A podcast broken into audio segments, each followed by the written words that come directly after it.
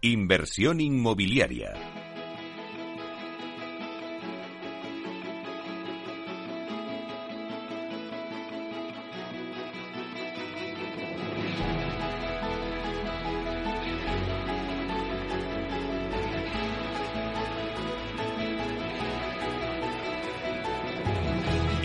Inmobiliaria con Meli Torres.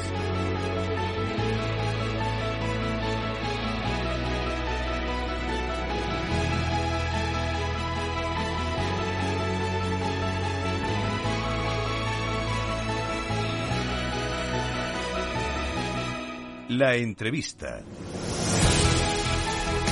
Bueno, arrancábamos el programa diciendo que hoy puede ser un gran día y cómo no va a ser hoy un gran día si hoy la entrevista de la semana se la vamos a dedicar a Alberto Fernando Ayer de Roda, que es consejero delegado del grupo Sebel Prines Pries es una empresa líder en software inmobiliario en España. Es una empresa con casi 30 años en el mercado especializada en el desarrollo de soluciones empresariales, software inmobiliario, que tiene como objetivo optimizar la gestión, la productividad y los procesos de promotoras, constructoras, gestoras o patrimonialistas, tanto privadas como públicas. Prines apuesta por la transformación digital y tecnología del sector inmobiliario y hoy contamos con Alberto Fernández Ayer de Roda, a quien le vamos a dar la bienvenida. Buenos días, Alberto. Buenos días, Meli. Ya podemos acabar la entrevista. Dicen que los buenos jugadores se retiran en el mejor momento. Después de esta presentación ya acabamos, si no te importa. Me voy, como dice una amiga mía de Andalucía, que me he puesto todo gordo, ¿no? De, contento, así que ya acabamos, si te parece, y, encantado de venir. No, no, no, no, no, no te puedes ir, porque sabes que me hace muchísima ilusión eh, tenerte en la radio, porque siempre además eh, aprendemos muchísimo de ti. Eh, Alberto, siempre estás en la vanguardia de todo el sector en, en cuanto a tecnología, pero lo primero que quiero es darte la enhorabuena por tu nombramiento como CEO de la empresa. Muy merecido, es verdad que fue en mayo, pero bueno, todo lo bueno se hace. Se hace. Muchísimas gracias. Así que aquí te tengo para darte la enhorabuena. ¿Qué retos te planteas, Alberto, ahora pues para hacer crecer la compañía, ahora que ya eres como el director de la orquesta, ¿no? ¿Dónde vais a poner el foco? ¿Cuál es vuestra hoja de ruta? ¿O cómo vais a acabar el año pues en cifras? Pues eh, yo creo que ya después de 31 añitos que, que, llevamos ya en, el mercado, 1.900 empresas, una cuota de mercado, pues la verdad escalofriante, un 86%, y, y, y 27.000 usuarios ya utilizando Prines, eh, quizás ya las herramientas tradicionales que siempre hemos tenido desde RPs, herramientas financieras, contratos, cobros, pagos, etcétera, ya están un poco eh, estables, ¿no? Ya se podría decir que, que Prines tiene todo lo que debiera tener, ¿no? Entonces quizás los nuevos retos o, o el foco el primero yo creo que está en, en, lo que ahora se ha puesto en moda que llaman UX, UI, el User Experience y el User Interface, ¿no? El, la, la, eh, la facilidad de uso y, y, un interface atractivo, ¿no? entonces yo creo que todos los sistemas del mercado, sin más los ERPs, adolecemos de que son angostos, incómodos, no están pensados para que, ahora que está muy de moda de, oye Siri, que llévame a no sé dónde, ¿no? Y se conecta al navegador y te lleva directamente, ¿no? Eh, pues yo creo que ese es uno de los grandes retos, la, la, modificación de las herramientas de gestión para que empiecen a ser algo más allá de lo que eran hasta ahora, tan angostas, ¿no? Y la segunda, pues módulos adicionales a, lo que estábamos acostumbrados del mundo del ERP, ¿no? Pues eh, se me ocurren módulos como portales del cliente, ¿no? Que el cliente, eh, bueno, pues vea lo que ha pagado, lo que le queda por pagar, la foto de su obra, cómo va avanzando el edificio, un inquilino que pueda reportar una incidencia de postventa, le haga una foto al techo, a la gotera, te la mande, eso le llega al industrial, eh, la facturación electrónica ahora con la nueva normativa de, tanto del País Vasco como la normativa nacional del Verifactu, etcétera, eh, pues son módulos adicionales que complementan y dan un poquito más de valor y, más diversión, si, si quiere, si cabe, al, al RP tradicional, ¿no? A lo que ya ha habido siempre. Entonces, esos yo creo que son los dos grandes eh, retos, ¿no? El, seguir escuchando al usuario, por supuesto, eso está siempre encima de la mesa, pero, pero la usabilidad y el hacer las cosas más sencillas y, módulos un poquito fuera del ámbito normal de los ERPs. Lo hemos hablado muchas veces, Alberto, contigo, eh, pero al final la digitalización ha llegado. Eh, siempre decíamos, es cuestión de tiempo, ¿no? Pero parece que ya estamos y tenemos claro y tenemos conciencia de que sin digitalización el sector no puede seguir hacia adelante, ¿no? Se han convertido en la punta de lanza para responder a las demandas del sector. Pero quiero saber qué ventajas obtiene una promotora con vuestro software. Pues yo creo que la palabra es orden. Orden es, es, la, es la palabra perfecta porque eh, hay muchas herramientas de software que dicen, bueno, la automatización, sí, por supuesto, se automatizan procesos y hace que sean más baratos. Pero ya no solamente un, tema de ahorro de costes, es decir, solo por el ahorro de costes puede tener sentido una herramienta como la nuestra o, la de cualquier otro, ¿eh? No, no, no, no, quiero hablar de la mía en concreto, cualquier RP o cualquier herramienta del mercado de gestión. Eh, pero el orden, el saber que lo tienes controlado, que todo está en un mismo sitio, que cuando quieras puedes acceder a qué pasó, cuándo pasó y por qué pasó. Eh, el otro día hablaba con, una mesa de debate en, una comida unos clientes, un think que habíamos hecho, y decían, más allá de lo que, de, la repercusión económica y de la capacidad de escalado que tiene un negocio vía la tecnología, es que ya no puedes permitirte el lujo de no tener las cosas ordenadas en casa, ¿no? Eh, ya no son proyectos inmobiliarios de, de, la época que conocimos Meli, de, de un señor lo lleva todo en la cabeza y, no necesita eh, firmar un contrato porque casi que lo pacta con la mano y ya está, ¿no? Ahora eso todo ha cambiado, está mucho más profesionalizado y se necesita orden. Orden es, la palabra. Bueno, eh, te he escuchado muchas veces eh, decir una frase que además se me ha quedado grabada, ¿no? Que la información es poder porque los buenos datos en el momento justo son los que te permiten tomar las mejores decisiones. En este sentido, ¿qué ofrece Prines Analytics? ¿No? Toda una serie de datos. Pues pues la verdad es que eh, estás hablando con un viciado del mundo de la analítica de datos, ¿vale? Eh, la, toma de decisiones cuando eh, hay una frase que digo yo mucho en, en la compañía y es no quiero sensaciones, no me contéis sensaciones, darme datos. No, es que llamó, es que tenemos últimamente, darme datos, por favor, porque luego el otro día tuve una cosa, el 95% de las llamadas que tenemos de clientes no, y de repente fue una en una semana. Del 95 que tenemos aproximadamente unos 200 contactos al día, ¿vale? Entonces, ahí fue una, ¿no? Entonces, cuando, cuando estás caliente porque, porque en ese momento te entra una llamada, has tenido un problema, te crees que ese problema es la generalidad, ¿no? Entonces, eh, yo creo que lo, que lo primero es eh, el, el, el, el dar lo que te aporta es una tranquilidad a la hora de tomar decisiones. Eh, informes chulísimos en tiempo real, pero pero los cuadros de mando ya son una, una, realidad. Ahora tú te vas a una comida con promotores o con patrimonialistas o lo que fuera y todos llevan en su telefonito el Power BI este con todos los informes en tiempo real que les dicen hasta el último dato de la sociedad de hace dos horas, ¿no? Y, ya para colmo, yo me acabo de comprar un cacharrito que se conecta al ordenador y que tiene botones de acceso directo a informes, ¿no? O sea, yo, yo tengo un cacharrito, le das un botón y automáticamente se te sale en la pantalla el informe de facturación, de rentabilidad, el informe de actividad, de lo que fuera, ¿no? Entonces estás hablando con un viciado y a, a mí no se me ocurre la manera de dirigir una empresa sin, sin tener el análisis de lo que está pasando en ella. Y la única manera es vía datos, porque las sensaciones cuando, cuando sois cuatro gatos pues están muy bien, no necesitas ningún informe, pero en el momento que ya tienes una estructura empresarial, un número de proyectos y una complejidad avanzada, eh, necesitas datos para, para entender lo que pasa en tu casa. Pero llévanos al terreno, Alberto. A ver, con los datos de, de Analytics Prines, ¿qué datos podemos tener? Eh, a tiempo real? Pues cosas tan sencillas como las ventas que estoy teniendo, las comparativas, el tiempo medio de, permanencia en portales inmobiliarios, eh, la facturación por clientes, los cobros, los recibos de clientes, los impagados en el caso de los inquilinos, la facturación pendiente de proveedores, quién es el proveedor que más te está facturando en los últimos meses en todas tus promociones. Eh, se me ocurren un montón si te estás desviando de tus presupuestos, analítica de obras, si te estás desviando de los costes de obra, tanto la mano de obra como los materiales, como, la, como las contratas es decir, todo actualizado cada dos horas en un telefonito que lo vas mirando. Yo por las mañanas hay muchas veces que abro el ojo, abro mi, mi, Power BI, ¿no? La herramienta esta de Business Intelligence de Microsoft y, lo miro y muchas veces se levanta y mi mujer me mira y dice, eres imbécil, ¿no? Tienes una tía estupenda a tu lado y te dedicas a mirar el teléfono. o sea, es que engancha, o sea, el, tener esa capacidad analítica en cualquier lugar, en, en el taxi, en, en, la cama, en, en una comida, en, en donde fuera, además de por supuesto en la pantalla grande de la oficina, es, es una capacidad de poder y de de tranquilidad que te da que, que va mucho más allá de, de, un cuadro de mandos como tal, ¿no? Es, es una filosofía a la hora de dirigir una empresa. Bueno, vamos a darle un beso a tu mujer. Por supuesto que sí que me aguanta, eso ya es suficiente. Para que vea... A pesar del móvil. que está presente en todos los sitios y también aquí con nosotros. Bueno, pues eh, sí que es verdad que, que, todo está cambiando muchísimo en el sector, eh, Alberto. Ahora ya hablamos de, de, construcción industrializada, ¿no? Es la palabra que ahora más se repite en el sector. Eh, ya es posible, eh, bueno, pues eh, poder hacer la vivienda en, ya no en obra, sino en fábrica, ¿no? Es la industrialización ya no es posible prescindir de la tecnología para esa, eh, esa industrialización de la vivienda, ¿no? Y por ello vosotros tenéis Prines Construcción.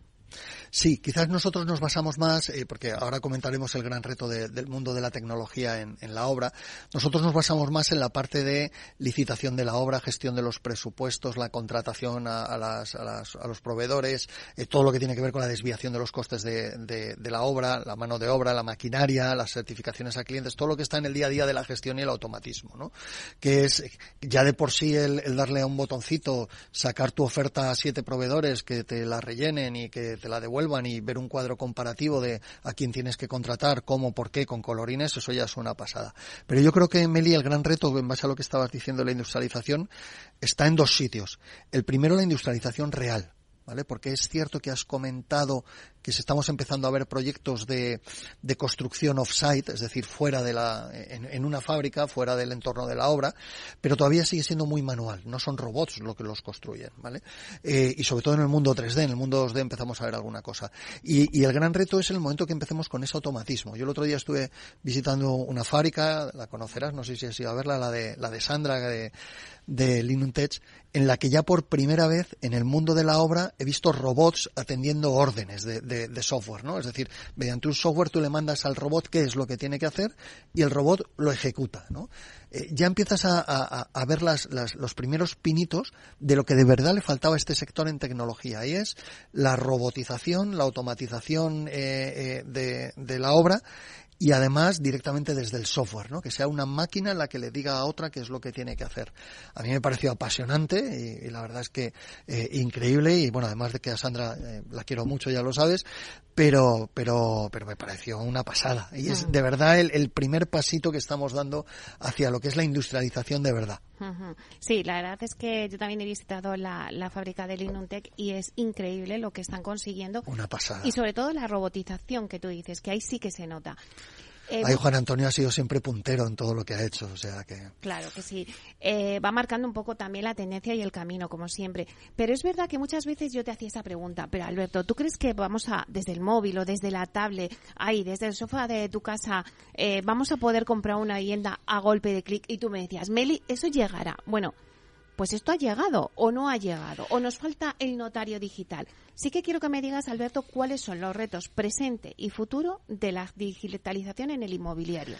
Pues eh, eh, empezando por la primera parte de, de, si es posible comprar viviendas o no online, es posible perfectamente. Es cierto que hay mucha gente que necesita una visita previa, pero que luego la acaba comprando online. Es decir, no son métodos alternativos, no es o lo hago por la izquierda o lo hago por la derecha, no. Yo voy a visitar una vivienda y después de visitarla la compro online, porque no quiero volver a ir a la oficina ni quiero volverle a ver la cara. La gente cuando dice que las personas nos queremos ver, yo creo que miente, ¿vale? Y yo siempre pongo el caso de los, a ver, a ver, de, los, eso. de los cajeros automáticos.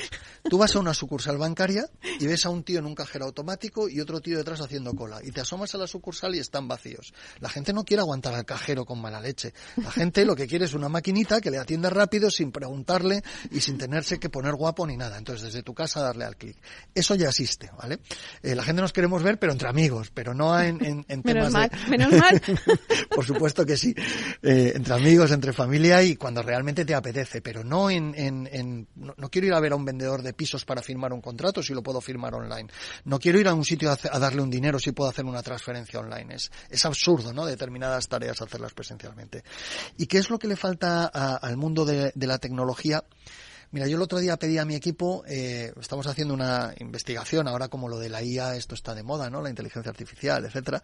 Yo le decía, quiero que mañana a Prinex se le pueda preguntar nada de teclear y es Prinex, dime la rentabilidad del quinto izquierda o dime qué inmuebles tengo eh, vacíos para poder ofrecer de tres dormitorios en la zona de Alicante o dime, es decir, que se le pueda hablar en un lenguaje natural. Yo ahora que acaban de salir las, las los ChatGPTs, la, el BIN y, ayer, ayer, no, antes de ayer ha salido Bard, el de Google, eh, pues yo estoy todo el día. Forma parte de mis accesos directos, de esos de la, del cacharrito que me he comprado y le di al botón. Y, y, estoy todo el día. Yo ya no hago preguntas en Google normales. O sea, lo que hablo es un lenguaje eh, como el que estamos hablando tú y yo. Oye, dime, no, sé cuál ha sido la última pregunta que le, que le he dicho. Ah, pues sí, un, un tema de de, un tema salarial, ¿vale? De, oye, dime el salario final que tiene un trabajador eh, con una retención de no sé cuántos, con tres hijos no sé cuántos, y se lo dices de manera natural y el tío te contesta. Eh, y además, eh, como lo puedes decir por voz, vas en el coche y lo vas haciendo. Eso para mí yo creo que es el gran reto de la tecnología, el hacer que sea fácil de utilizar, el que sea cómodo. Eh, yo recuerdo que era de los primeros inútiles que iba por, por la oficina con un casquito de estos, los AirPods, hablándole a Siri.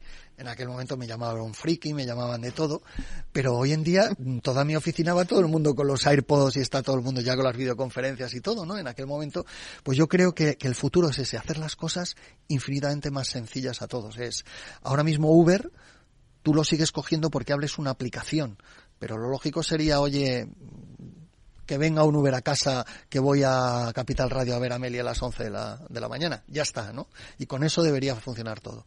O sea, ese es el reto, ¿no? Eh, presente y futuro de la digitalización en el inmobiliario, que sea todo por voz. Bueno, que sea todo accesible, usable, cómodo. Eh, un momento, hablando de Juan Antonio que hemos hablado antes, en un momento llegó a decir en un evento, eh, habéis venido a, democratizar la tecnología en el sector inmobiliario. Algo importante, no solamente tiene que ser fácil, sino que tiene que ser barato. Accesible significa que, que sea usable, pero que, que lo pueda pagar, ¿no? Y la tecnología debería ser barato. Hoy en día la tecnología es carísima, hmm. carísima. Entonces, yo creo que la democratización es algo que nos falta, que todos llevemos ya habla el loco de, la tecnología, un chip integrado y nada más, ¿no? Y que vengamos de serie con él y que, y que, y que, y que por cierto dure la batería, ¿no? Como los iPhone que hay que cargarlo dos veces al día, ¿no? Eh, eh, no lo sé, la, la, democratización y hacer las cosas fáciles creo que ya es el reto, porque el resto, Meli, está todo inventado absolutamente todo. Si es que no, no, podemos pedir cosas ahora mismo, cualquier cosa que te imagines está ya inventada.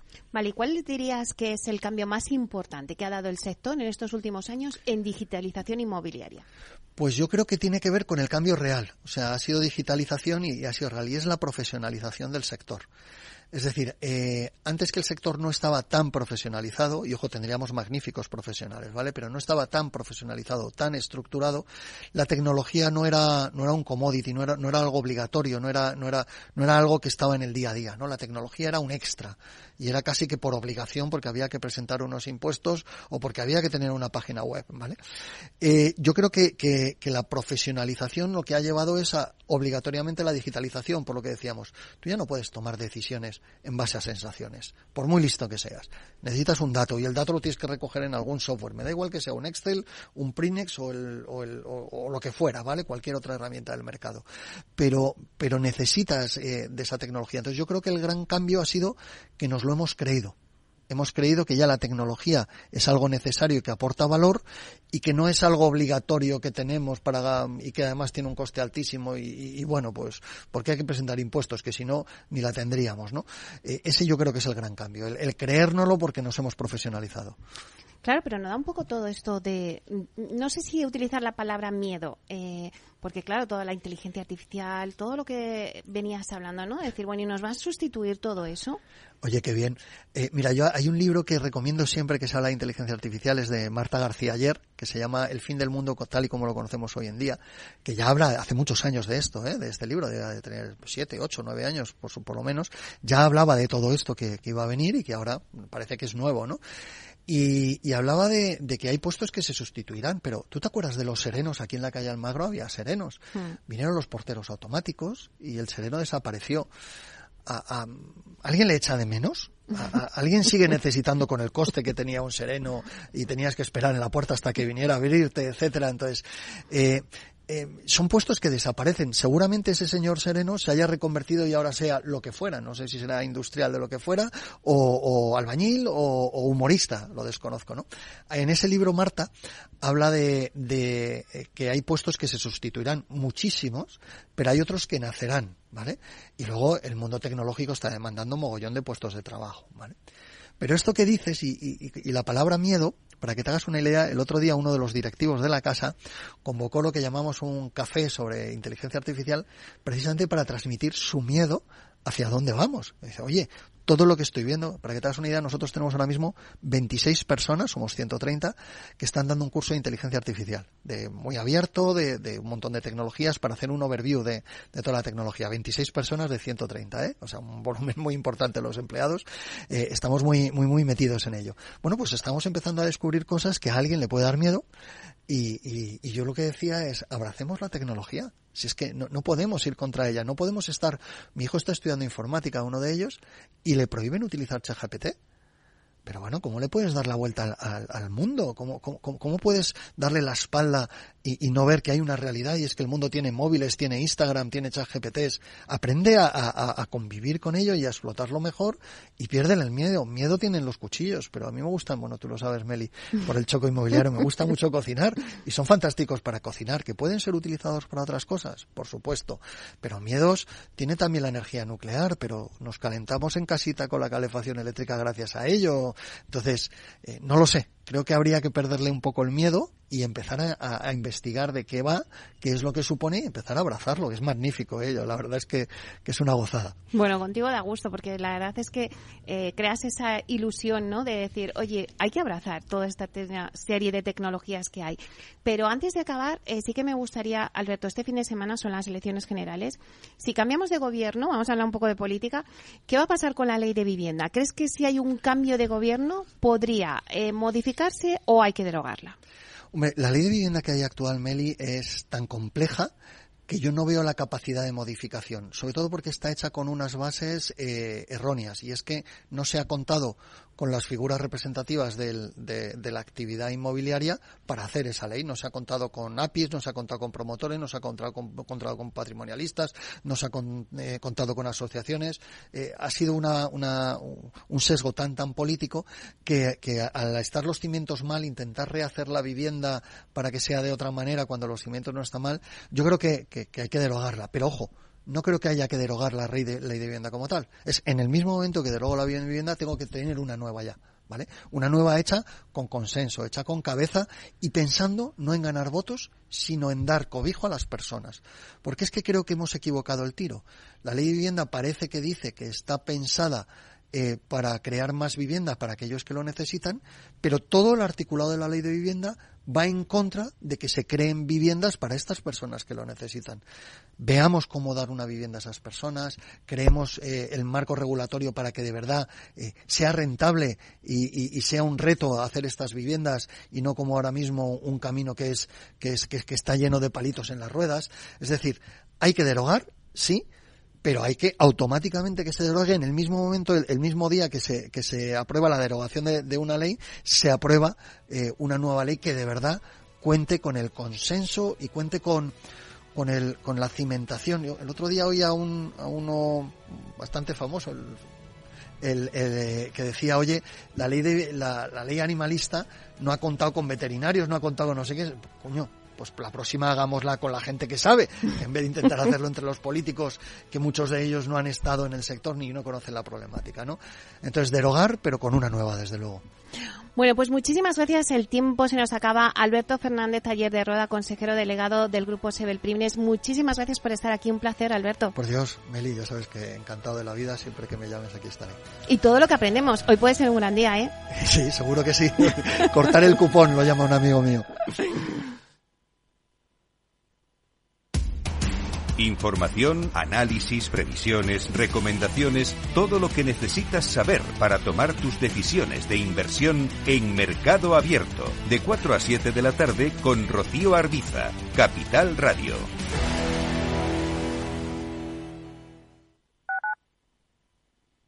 Gráficas Naciones. Más de 50 años de experiencia en el sector de las artes gráficas. Apostamos por la última tecnología tanto en impresión offset como en digital y gran formato. Realizamos todo tipo de impresión. Tarjetas de visita, folletos, libros, vinilos, decoración y montaje de stands. Más información en el 91 629 2145 o en gráficasnaciones.es. Los viernes en Capital Radio, la salud protagonista. Valor Salud. Industria, pacientes, profesionales y directivos del sector. Investigación y todas las áreas del mundo de la salud y sanidad con los expertos y destacadas empresas. Valor Salud. Cada viernes a las 10 de la mañana, la salud protagonista con contenidos claves y un estilo propio. Valor Salud. Con Francisco García Cabello.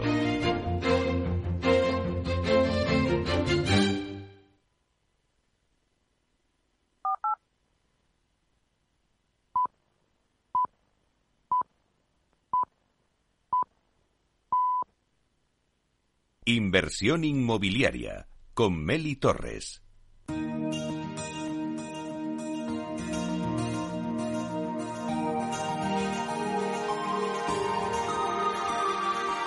En nuestra sección La Vía Sostenible con Vía Ágora os contamos la transformación de la vivienda del futuro enfocada en una construcción sostenible como pilar principal.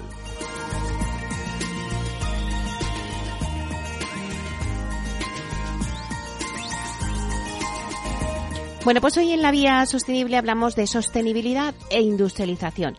Y es que la industrialización representa un paso más en la descarbonización del sector inmobiliario. Es más eficiente en recursos, costes, conlleva una mayor calidad y es más segura. El modelo tradicional está dando pasos a la sostenibilidad en la construcción industrializada un cambio necesario por el que la industria está realizando importantes esfuerzos y un buen ejemplo de ello es Lignum Tech, la compañía más tecnológica de la corporación Vía Agora. Para hablarnos de ello tenemos con nosotros hoy a Juan Arazo, que es técnico de contratación de Lignum Tech. Vamos a darle la bienvenida. Buenos días, Juan. Eh, buenos días, Meli. Muchas gracias por la oportunidad de participar. Bueno, pues Juan, la industrialización ya lleva intrínseca la sostenibilidad, pero ¿por qué esta nueva forma de construir es más eficiente y respetuosa que la construcción tradicional?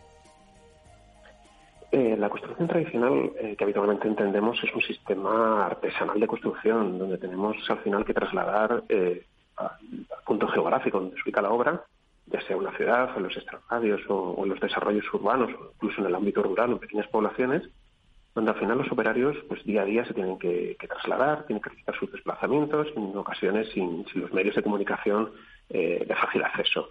Hasta la obra también hay que desplazar, obviamente, todos los materiales que conforman esta construcción, los ladrillos, el cemento, el acero, el azulejo, una puerta, una ventana, y así cada una de estas instalaciones hasta completar un interminable número de proveedores con toda la logística y el transporte y gestión que esto supone.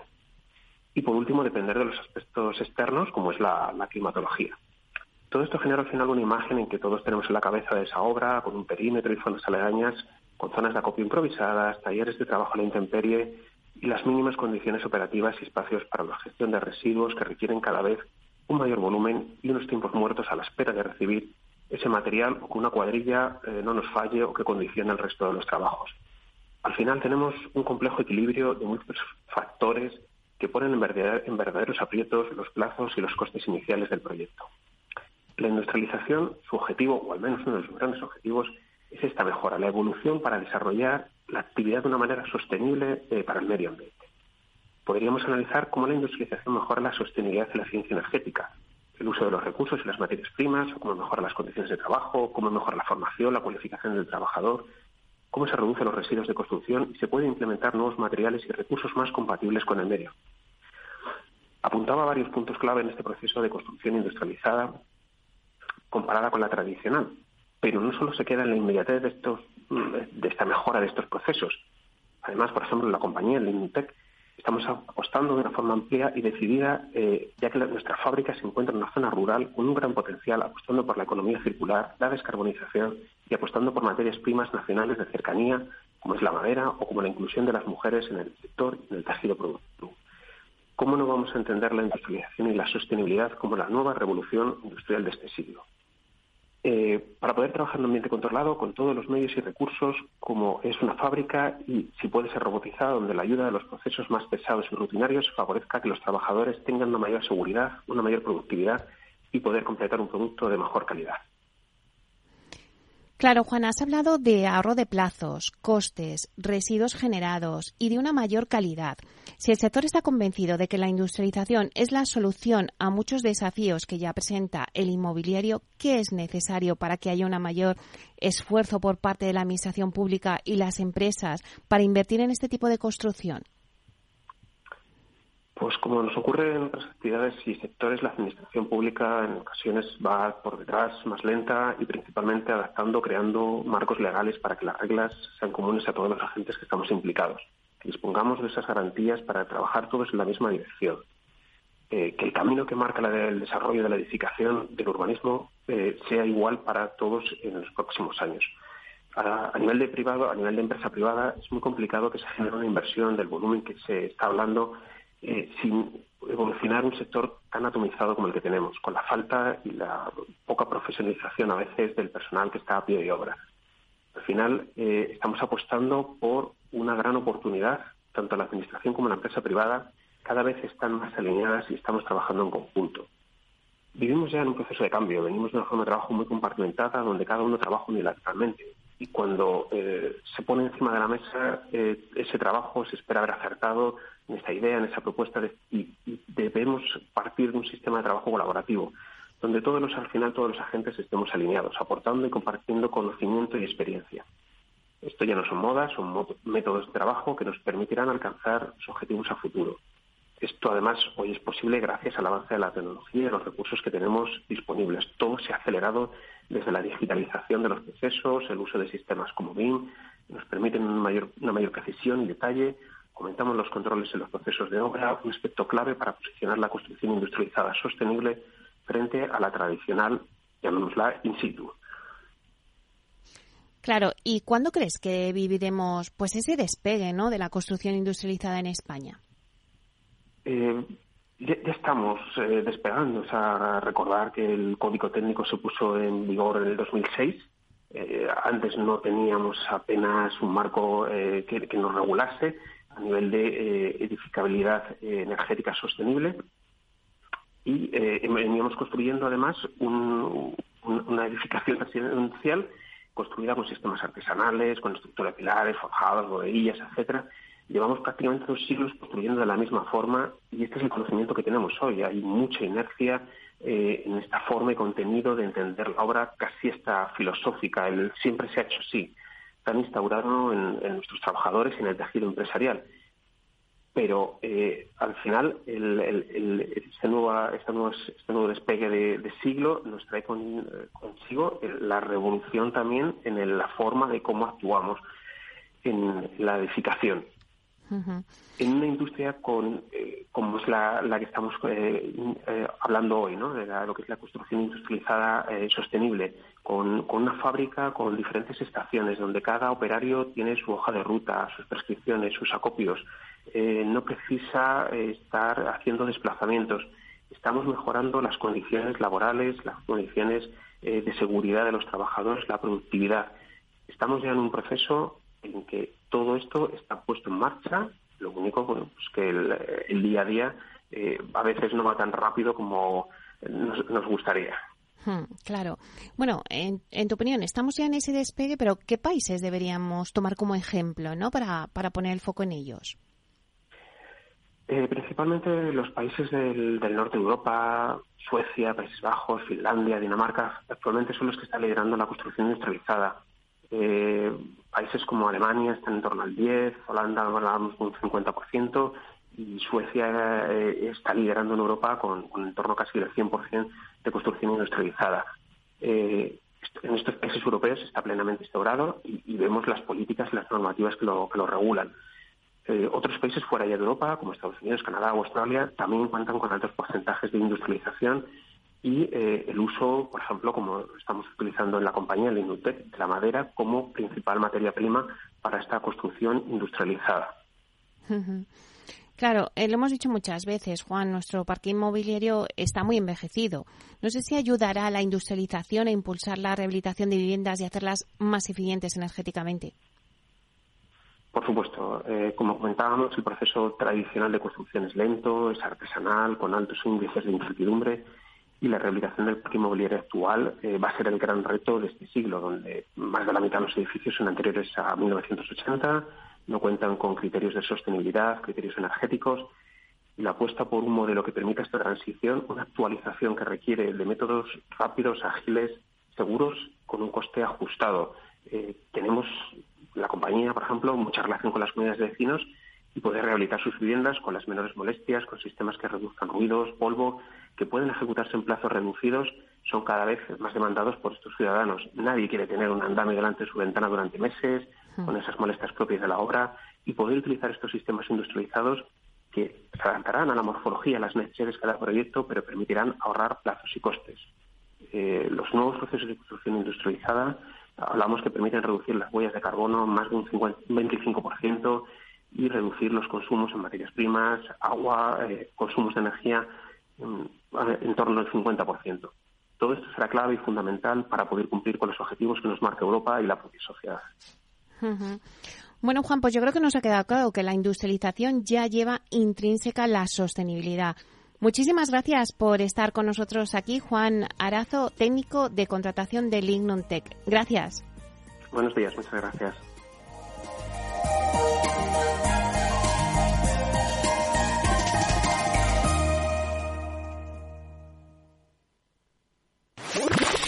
Capital Radio, la genuina radio económica. Siente la economía. Inversión inmobiliaria con Meli Torres. Inversión inmobiliaria y PropTech con Urbanitae, un espacio donde descubriremos las nuevas claves financieras que están cambiando el sector inmobiliario gracias a la transformación digital.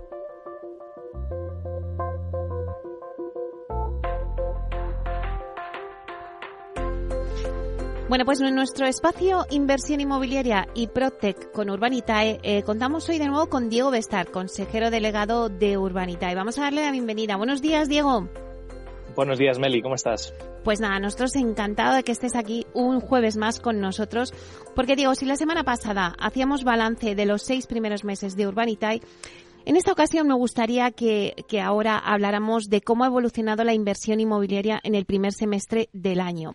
Según datos de la consultora Savills, en la primera mitad del año la inversión directa en activos inmobiliarios ha superado los 4.500 millones de euros.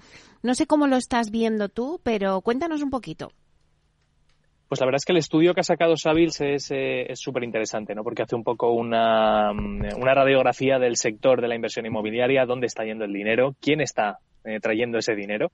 y, bueno, pues a ver, los titulares de, del, eh, del, informe que han puesto es, como comentas, pues los 4.500 millones superados en la primera mitad del año en inversión. Quizás lo más destacable es que dos terceras partes de esta cantidad han ido a parar al, sector residencial y al hotelero. Solo el sector living, del que hemos hablado muchísimo en este espacio, eh, acapara 1.600 eh, millones de euros. Ah, repitamos la cifra anterior, 4.500 millones de euros de inversión inmobiliaria y el sector living se ha llevado 1.600 millones. Hoteles se ha llevado 1.300, algo menos que, el sector living. Pero vamos, entre ambas, eh, entre la, hotelera y el sector living, se llevan el 64% del volumen total de inversión. Em, y bueno, pues al final la demanda estructural que hace falta en nuestro país de vivienda, que venimos hablando de ello eh, semana sí, semana también, em, indica que el sector residencial sigue tirando muy fuerte, ¿no? Y luego en el sector hotelero no es que se haya invertido en mucha nueva infraestructura hotelera como tal, sino que la inversión ha ido principalmente a la reposición, es decir, a, reformar y a rehabilitar eh, infraestructura hotelera que, ya venía ya venía desgastada o antigua, ¿no? Eh, luego, pues el resto de, hemos hablado del 64% del volumen total de inversión a living y a hoteles y luego el resto pues va a, oficinas, que son 723 millones estimados de inversión. Siempre, siempre tengo la duda de estos estudios cómo llegan tan fino, ¿no? 723 específicamente, pero bueno. y luego el resto a, lo que denominamos retail, es decir, locales comerciales, supermercados, bueno, un poquito de eso urbanidad, sabes que hacemos unos cuantos, eh, y, ha ido a 345 millones. Y luego el último, logística, que, se, que se lleva a 400 millones, por debajo de oficina, pero eh, ligeramente por encima del sector retail. Así que, bueno, pues eh, una radiografía bastante clara de dónde se está invirtiendo. Y, bueno, pues lo segundo más curioso del informe es que habla del perfil inversor, ¿no? De quién está invirtiendo. Y yo creo que aquí eh, lo más notable es que más de la mitad de este dinero viene de, extranjeros, ¿vale? Viene de, fuentes de capital internacional, capital privado principalmente, no, no solo de fondos, pero, pero de fuentes internacionales, ¿no? Lo que indica, pues, lo que ya sabemos todos, que España eh, no es solo un mercado nacional, sino que es un mercado internacional donde el resto de europeos y el resto del mundo pone, pone los ojos a la hora de invertir en, el sector. Claro, y, con este informe un poco eh, me gustaría analizarlo contigo, Diego, porque esto ha dado la vuelta al sector. Es decir, antes era como las oficinas, ¿no? Eh, pues el activo donde más se invertía. ahora veo que también, evidentemente, pero como que el residencial ha tomado la delantera o no, o siempre ha estado el residencial ahí. A ver, el residencial está muy fuerte. Y está muy fuerte porque tenemos un problema. Tenemos un problema de que estamos construyendo por debajo de la necesidad de, estructural de nuestro país. Con lo cual, eh, como estamos construyendo menos, pues la rentabilidad de la inversión que sí se lleva a cabo en construir obra nueva eh, aumenta, ¿no? Al final se puede vender más caro y, bueno, pues un poco una vez controlados los, eh, los costes de construcción, que fue un, un quebradero de cabeza para el sector el año pasado, y cuando parece que más o menos el tema de la inflación ya se está más, eh, bueno, ya se vislumbra un poco el, fin del ciclo hiper, hiperinflacionista que hemos vivido, eh, pues parece que, es un sector que sigue siendo muy atractivo y muy necesario. O sea que eh, yo la verdad es que estimamos que en el 2023, en lo que queda del año y lo que queda y todo el año que viene, en el 2024, el sector residencial va a seguir siendo eh, la joya de la corona a nivel de, inversión inmobiliaria porque hace mucha falta en, el mercado, no por otra cosa. Claro, luego en cuanto, pero fíjate al, retail, ¿no? Que, que, bueno, que siempre ha tenido a lo mejor unos años dorados y estrella ahora pues está un poco más, eh, va bien, pero bueno, tampoco yo creo que está viviendo su mejor primavera, ¿no? O si lo comparamos con el residencial, la logística, que bueno, pues decíamos que, que la logística con el e-commerce, hemos comentado muchas veces que era uno de los sectores, bueno, pues también se mantiene, pero que al final veo como que el residencial es el que el, producto estrella. Sí, sí, al final es lo que más se necesita en nuestro mercado y, lógicamente cuando hay tanta necesidad, pues el, sector se convierte en algo más rentable y es lo que atrae a nivel de inversión. Dicho esto, no quiere decir que se haya parado la inversión en, los otros eh, sectores, como bien dices, ¿no? El retail, el logístico, el hotelero siguen funcionando muy bien, hotelero especialmente. Em, pero, pero sí, el residencial es el que más brilla. Y, bueno, pues eh, probablemente, vamos, bajo nuestro punto de vista, probablemente va a seguir así en los próximos 18 eh, meses como poco. Y luego también en, este mismo estudio de la consultora Savils, eh, si vemos las previsiones de, inversión, se estima que el volumen de inversión podría volver a niveles similares a los cinco años previos, o sea, es decir, cerca de los 12.000 millones. No sé cómo crees que se comportará el mercado inmobiliario en la segunda mitad del año y también si coincides con esta estimación. Pues eh, a ver, nosotros lo que lo que se viene hablando muchas veces, ¿no? Y esto yo creo que lo hemos hablado tú y yo en, alguna otra ocasión, ¿no? De los titulares que salen en prensa de desplome de la inversión inmobiliaria. Pues oye, si tomamos los datos, por ejemplo, podríamos sacar aquí un titular que diga que en el 2022 se invirtió un 17.000 millones de euros en el sector y este año eh, probablemente nos quedemos alrededor de los 12.000. Esto es un desplome, es decir, hmm. ha caído más de un 30% la inversión inmobiliaria. Madre mía, esto es una gran crisis. Bueno, vamos a entender los números, ¿no? Es decir, el 2022 fue un año de absoluto récord, 17.000 millones de euros de inversión. Fue un año récord de los últimos años, bueno, el, mejor de los últimos 10 años, sin lugar a dudas. Y claro, dices, vale, ¿y estos 12.000 que se prevén que se va que se va a invertir este año, cómo son, no? Pues miremos a los cinco, cinco años anteriores al 2022 que, bajo toda, todo análisis razonable son años relativamente buenos ¿no? a nivel de inversión inmobiliaria y de, ciclo inmobiliario. Bueno, pues más o menos lo que se estima de 12.000 millones de euros es más o menos lo que se hacía los cinco años anteriores al 2022, que fue el año récord. Entonces, a mí no me parece preocupante que vayamos a caer un 30% en la inversión inmobiliaria. Lo que me parecería preocupante es que creciéramos sobre un año que ya ha sido récord. porque ahí estaríamos diciendo, oye, aquí se está sobrecalentando el mercado. O sea que eh, después de un año muy potente como el 2022, lo que estamos viendo es la vuelta a un mercado razonable, con un nivel de inversión muy parecido a los años eh, anteriores y, bueno, eh, sobre nuestras perspectivas, pues están por ahí, claro que sí. Eh, no, vamos, eh, Sabils ha hecho un, trabajo de estudio mucho más extenso de lo que, de lo que, de lo que hacemos en Urbanitae, pero es verdad que, el pulso que tenemos nosotros, con alrededor de 100 promociones en carga en los últimos dos años y medio, es, es exactamente ese.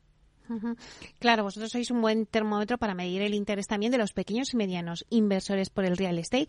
Eh, el otro día nos comentabas en primicia las principales cifras de vuestro primer semestre, 23 proyectos y 55 millones de euros financiados.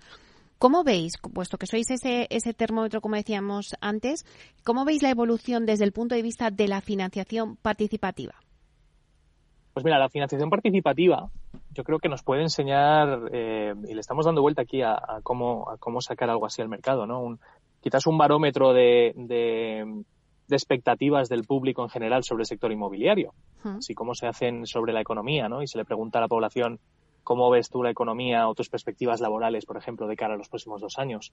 Eh, y la gente dice, pues muy bien o muy mal o no tengo ni idea, ¿no? Pero más o menos se marcan unos barómetros. Pues eh, lo bueno que tenemos nosotros es que al tener tanta exposición a, inversores pequeños y medianos, es decir, gente normal de toda la vida que, le gusta invertir en el inmobiliario, sí empezamos a tener cierto pulso sobre, sobre las perspectivas que, o qué piensa la gente que va a ocurrir con el mercado. Y, Meli, lo que estamos viendo claramente es que el apetito inversor sigue absolutamente intacto eh, eh, y en el caso de que haya variado, ha variado al alza. Es decir, hay más apetito inversor. Nosotros seguimos creciendo de forma, de forma bastante, bastante agresiva a nivel de volumen de inversores eh, que llegan todos los meses casi por su propio pie, porque han oído hablar de Urbanitae o, han invertido en el pasado y quieren volver a invertir. y la verdad es que el apetito inversor está, está ahí, ¿no? Y, esto quiere decir que el sector inmobiliario vaya a ir bien o mal, ¿no? No quiere decir eso, pero quiere decir que la base inversora que tenemos, que es más de 100.000 personas, hmm. eh, sí cree que va a ir bien. Y esto al final en los mercados muchas veces mueve la, aguja, ¿no? O sea que, que, yo creo que estamos todos viendo lo que es aparente, ¿no? Que hay poca oferta, todavía hay mucha demanda y aunque hayan subido los tipos de interés y cueste más eh, comprar vivienda, eh, la realidad es que hace falta. La gente tiene que vivir en algún sitio, con lo cual eh, o construimos más o va a seguir habiendo eh, poca oferta y, mucha demanda. Vamos a hablar ahora de qué nicho se cubre, ¿no? Porque es verdad que el 70% eh, de la actividad, o sea, es en el formato de equity o plusvalía. Eso ya lo hemos hablado varias veces, ¿no? Pues los inversores se convierten de esa forma en accionistas de la sociedad y como vehículo responsable de ejecutar el proyecto. Pero en los últimos meses sí que me estás hablando de que se han despegado ya proyectos que vosotros denomináis de rentas o, o los de deuda, ¿no? No sé qué nicho eh, piensas que, bueno, pues se va, eh, la, cuál va a ser la tendencia en los próximos meses eh, y, que se, y que ya vosotros también estáis cubriendo, ¿no?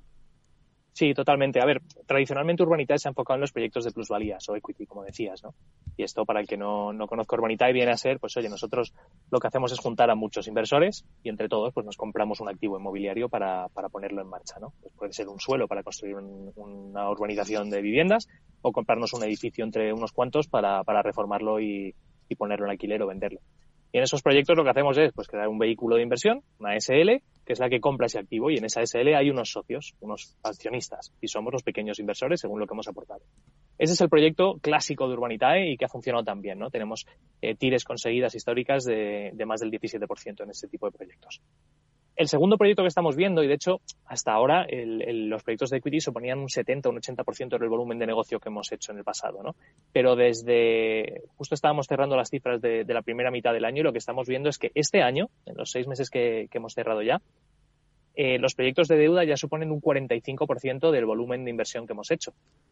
Es decir, casi la mitad y el otro 5% eh, son los proyectos de rentas, ¿no? los proyectos en los que entramos en sociedad entre todos para comprarnos un, un activo que nos genere alquileres. ¿Cuáles son nuestras perspectivas? Bueno, esto ya lo veíamos el, a, cierres del año pasado, ¿no? Eh, cuando anunciamos nuestro, nuestra línea de financiación eh, vía deuda para el sector promotor y ya sabíamos que este año iba a ser muy potente ese producto y se está, se está cumpliendo. ¿no? Nuestra perspectiva de cara al resto del año es que sigamos más o menos en esos ratios, pero mi perspectiva a medio plazo es que la, la pata de rentas, es decir, la de comprar activos que generen alquileres, yo creo que va a ser probablemente eh, mayoritaria dentro de nuestra plataforma. Pero al final, la inversión inmobiliaria, si tú bajas a la calle y buscas a cualquier vecino y le preguntas, oye, explícame qué es invertir en inmobiliario, hmm. casi todos te van a decir lo mismo, es, oye, me voy a comprar algo, lo pongo en alquiler y que me genere unos eurillos todos los meses, ¿no? Sí. Pues eso, llevado a la máxima expresión, que es el crowdfunding, entendemos que al final eh, probablemente sea la pata más, más potente dentro de nuestra plataforma. Bueno, y ya para ir cerrando el programa, eh, háblanos, Diego, de vuestros próximos proyectos en la lista. El otro día ya nos comentaste que tenéis ahí algunos que estabais lanzando.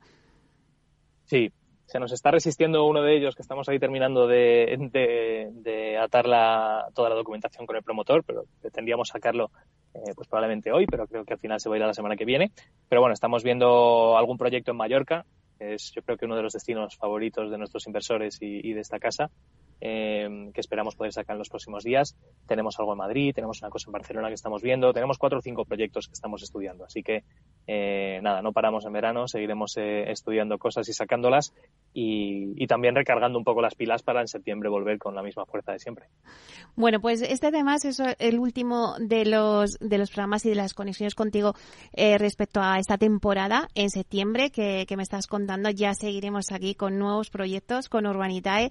Nos tomamos este agosto de vacaciones, a ver si podemos desconectar un poquito. Bueno, pues esta temporada ha sido un placer, Diego, estar con vosotros y ir contando un poco pues todo el, eh, pues el negocio que está generando el crowdfunding y en concreto Urbanitae, ¿no? Así que, bueno, pues felices vacaciones, solo me queda decirte eso. Igualmente, Meli, el placer es siempre nuestro y nada, a descansar y a recargar, que, hay que volver con fuerza. Volveremos con fuerza y volveremos con Urbanitae para contaros pues todo lo que se cuece, como siempre os digo, en el mundo Proctec, todo lo que está haciendo Urbanitae por democratizar la inversión a particulares y, bueno, pues seguimos en septiembre, Diego. Igualmente, bueno, un abrazo, eh, felices vacaciones y hablamos en septiembre. Hasta pronto. Hasta pronto.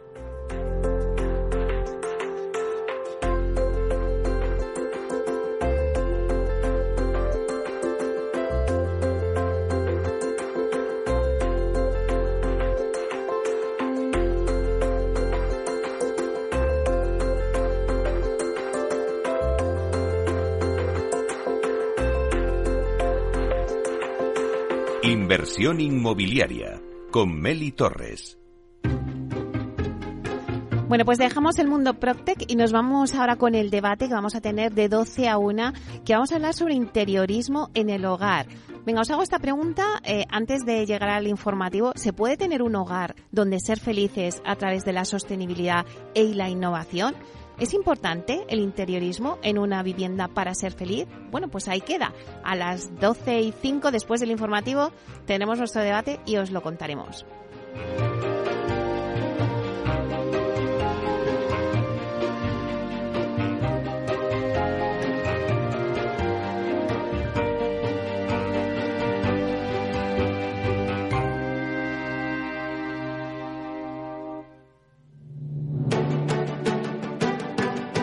Piscina infinita, una terraza con vistas, un gran salón para invitar a la familia o todo a la vez. No importa lo que estés buscando para tu nueva casa, en Aedas Homes lo hacemos realidad. Entra en aedashomes.com y sal de la fila de los que sueñan. Aedas Homes, tu casa, por fin.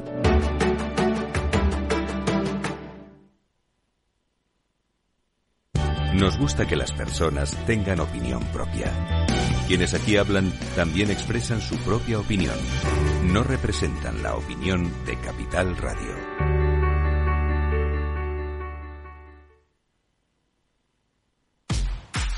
Tanto tienes, tanto pierdes. Hay imprevistos que lo cambian todo y los riesgos están ahí siempre, como el saneamiento, la pérdida de crías o las enfermedades del ganado. Por eso necesitas un buen seguro pecuario que garantice tu tranquilidad. Contrata ahora tu seguro de vacuno. Agroseguro. Trabaja sobre seguro. Capital Radio, Madrid, 103.2. Horno San Onofre. Somos pasteleros y eso nos gusta. Utilizamos materias primas que nos hacen disfrutar y elaboramos todos nuestros productos de forma artesanal, sin sucedáneos, ni margarinas, ni grasas trans. Sabemos que las cosas buenas son importantes. Con el hashtag buscamos gente dulce. Horno San Onofre, calle San Onofre 3, teléfono 91 532 9060, www.pasteleriasanonofre.com. Disfruta de la mejor cocina gallega en Montes de Galicia. Todo un clásico moderno en el barrio de Salamanca. Disfruta de la variada dieta atlántica, de las mejores carnes y pescados tratados con respeto y transparencia y regados con una de las mejores bodegas de la zona. En grupo, en familia o en pareja, Montes de Galicia te ofrece el espacio perfecto en cada ocasión.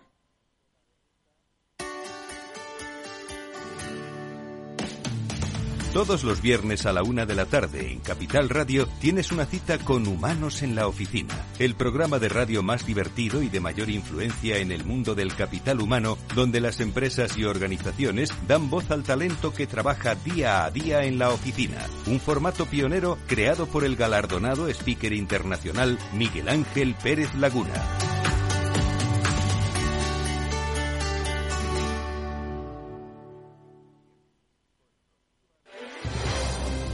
Si quieres entender mejor todo lo que rodea nuestro sector alimentario, tienes una cita en La Trilla. Un gran equipo de especialistas te acercará a la actualidad económica y política desde el campo hasta la mesa.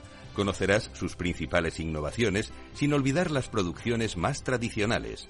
Los sábados de 8 a 9 de la mañana con Juan Quintana, La Trilla de Capital Radio.